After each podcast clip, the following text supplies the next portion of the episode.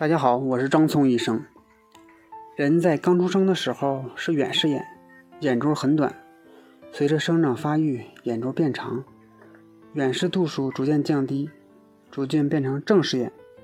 这个过程就是眼睛正视化的过程。一般视力发育在六到八岁可以达到成人水平，眼轴，也就是眼球前后径的长度，在十六岁左右达到成人正视眼水平。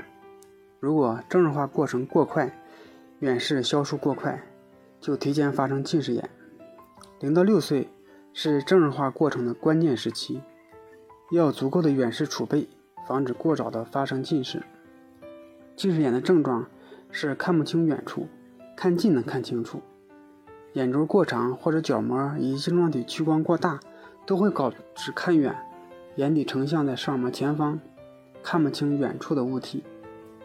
高度近视有很多的危害，不仅视力很差，而且眼底还容易出现并发症，比如视网膜裂孔、视网膜脱离等。即便成人以后再做近视眼的屈光手术，由于度数较高，手术的风险也是非常大的。手术也不能改变高度近视眼的眼底的问题，所以要高度近视，重视高度近视的危害。近视的原因主要有两大类。包括遗传因素和环境因素。有研究表明，双亲近视的人，孩子发生近视的几率将是百分之九十以上；单亲近视的孩子发生近视的几率是百分之五十。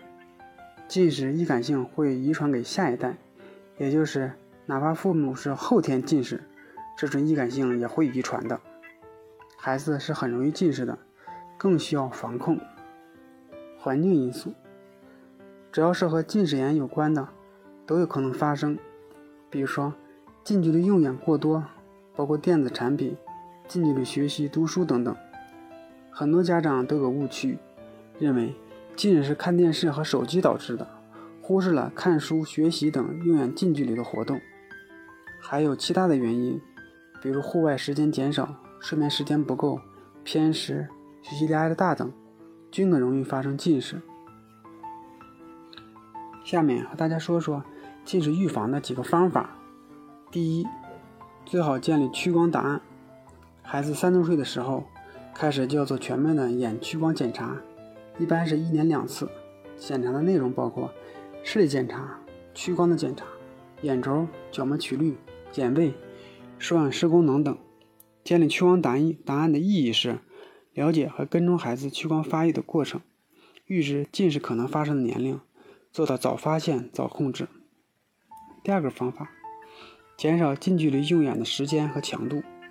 持续长时间近距离用眼对眼睛的伤害是非常大的，所以要做到连续近距离用眼三十到四十分钟，应该休息分十分钟。休息时要看远，看远是对眼睛最好的放松。学习二十分钟，看远，看远大概是六米，最少是六米，看远二十秒钟。第三个方法。阅读、写字的姿势还有学习环境要注意。书桌最好摆放在窗前视野宽广的地方，不要靠墙背光。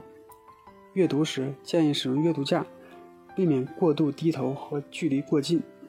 写字的时候，书桌最好有十五度左右的一个角度。写字姿势也很重要，做到一尺一拳一寸，眼离书本一尺，胸离桌边要一拳。手离笔尖要一寸。学习的照明尽量多采用自然光线，晚上使用护眼灯，同时屋里大灯你最好也要开着。比较理想的护眼灯是参照自然光线的同时，去掉有害的紫外线、红外线以及部分有害的蓝光。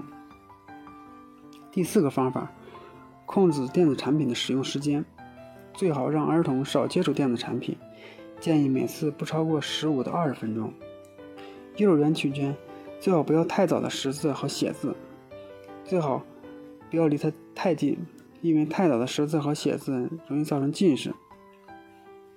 第五个方法，健康的饮食，增强体质，营养均衡，一般多吃蔬菜水果，少吃甜食，谨记偏食，适度的体育锻炼，充足的睡眠，保证充足的睡眠质量，减少压力，保持心情愉快。